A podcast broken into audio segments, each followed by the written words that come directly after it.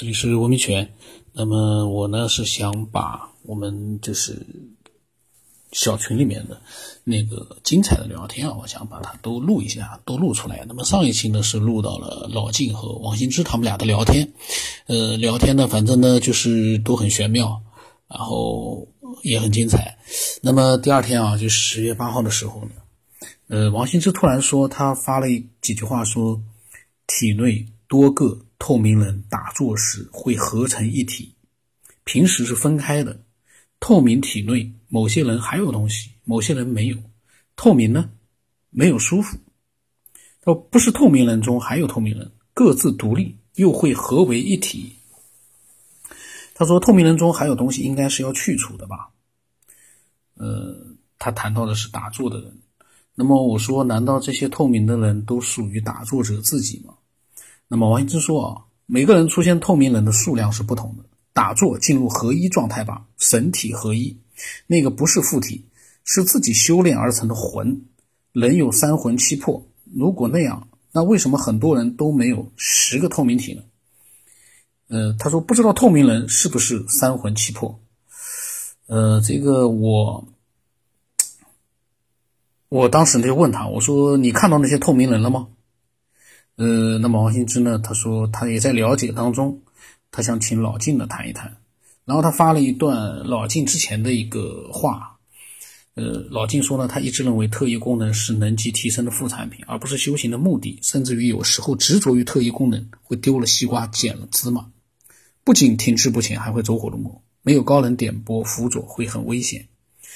那么我当时就说：“我说，哎呦，我就说王兴之，我说他小孩还真是有特异视觉。”那么王羲之对我说：“他说我们都只有九个透明人，他说光芒当中待久了，功能不求自成，不用去练特异功能。那我就是现在看了，我就在想，那有谁不求自成的获得了那样的一个特异功能呢？谁获得过呢？”他说：“在光光芒当中待久了，待久了之后啊，就不求自成了。那么这个时候彩云会说了，他说对王兴之说，他说他个人认为啊。”呃，就是他说的三魂七魄，呃，才会说他姥爷生病的时候呢，找高人看病，说什么地方扣下了他姥爷的一个魂魄，然后他说以前呢，就就说算命，他姥爷呢能活八十大寿，后来呢从医院化险为夷出院之后呢，终究没能逃脱厄命运，然后他说当天就是十月八号聊天时候，他说老人家走了，然后上午呢他就看到他一个小姥爷。他妈妈说回了家睡了一觉，人就没再醒，基本是没有痛苦走了。然后临走之前呢，回老家看了看弟弟，他说能这样走也算是修来的吧，八十岁。呃，王羲之说可没看见有十个的，难道大多数都少了吗？王羲之说九个已经是发现的最多了。然后老静说，下班他回家吃完饭，说我最近蜻蜓没有更新了。呃，蜻蜓呢，其实有的时候。我跟他讲，我说更新的有更新的，我说然后我说国庆节松散了，国庆节，因为呢蜻蜓的更新呢始终是比喜马拉雅要慢，但是蜻蜓听的人其实是远远的超过了喜马拉雅，呃，就是它的那个 A P P 的那个模式呢，我不是很很喜欢，所以我呢就是更新的比较慢一点，但其实呢我想到了我都会去更新的，呃，喜欢的人也一定会看到最新的节目的。那么当时彩云会说，这工作又步入正轨了啊！前段时间一直忙啊，那个。那么老金说，他说前任的美管出了不少乱子，他呢到三亚去弄一个什么住宅项目，六十多万平方米，三 D 较复杂，说过两周会好一点。这十月九号发生的事情，老金的那个时候呢比较忙，在三亚。那么彩云会说呢，最近事比较多啊。说也是啊，他他姥爷刚去世，他要回趟老家。嗯，大家呢聊了一会儿。后来呢，彩云会呢发来了十月十号，他发来了这个几张图片，在昏暗的这个图片里面啊，在天空里面呢有几个好像是不同颜色的一个呃发亮的一个一个光吧。就像是光照在这个天幕上一样的各种好几种颜色，他发过来了。我当时跟他讲，我说有的时候地面会往天上打光的，我说这个不知道是不是啊？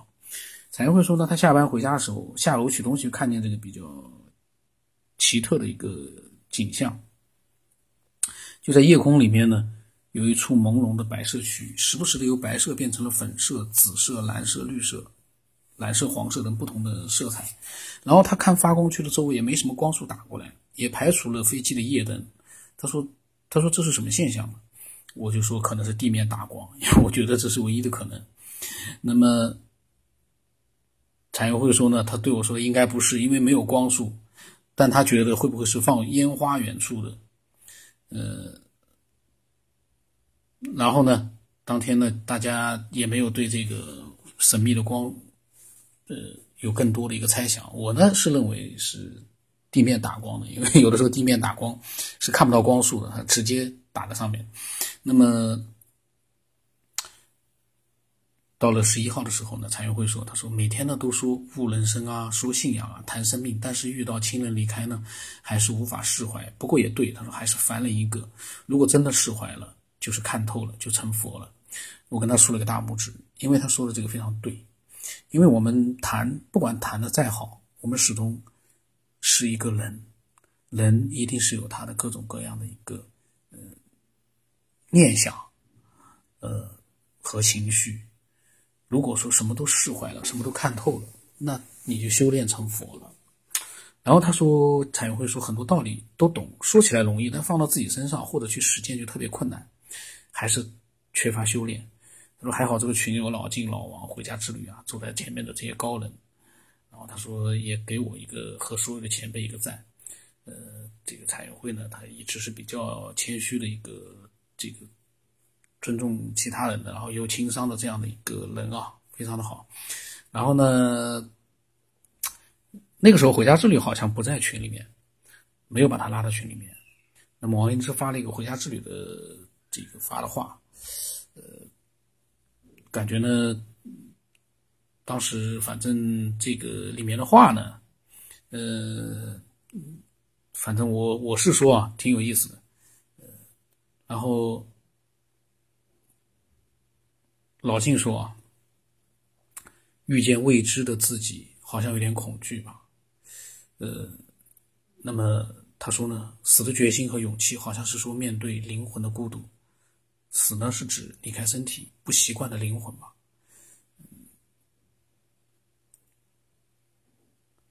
然后呢，大家呢也就后来我在那一天发了一段语音。”那些闲聊我全部就漏掉了，我只是把，呃，一些有关的、有意思的一些这个聊天的把它录出来。我这两天在录老晋，呃，四月三号晚上一边喝酒，四月二号零二晚上一边喝酒一边在讲这个喷子呢，录了好几集了，呃，讲的非常精彩啊。然后后面的呢？可能就是一些这个老金，可能是一些这个真实的案例之类的吧。反正我争取要在最近，呃，把老金前段就那段时间啊，分享的比较多的那段时间，精彩的内容我都把它给录出来了。那个小王啊，王兴之啊，老王啊，你你也多分享啊。那么老金说呢，酒后就别录了，尤其是酒型人格那段有点业余，他说贻笑大方了。其实我觉得呢。其实啊，不能说业余。其实这个世界上，在这些话题上面，也没有什么专业和业余的。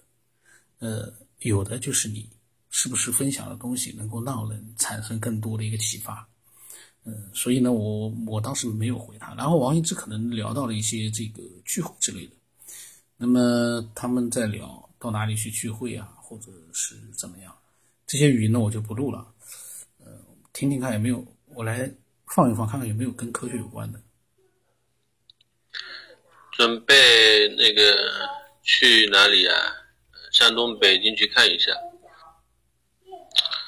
呃，到时候，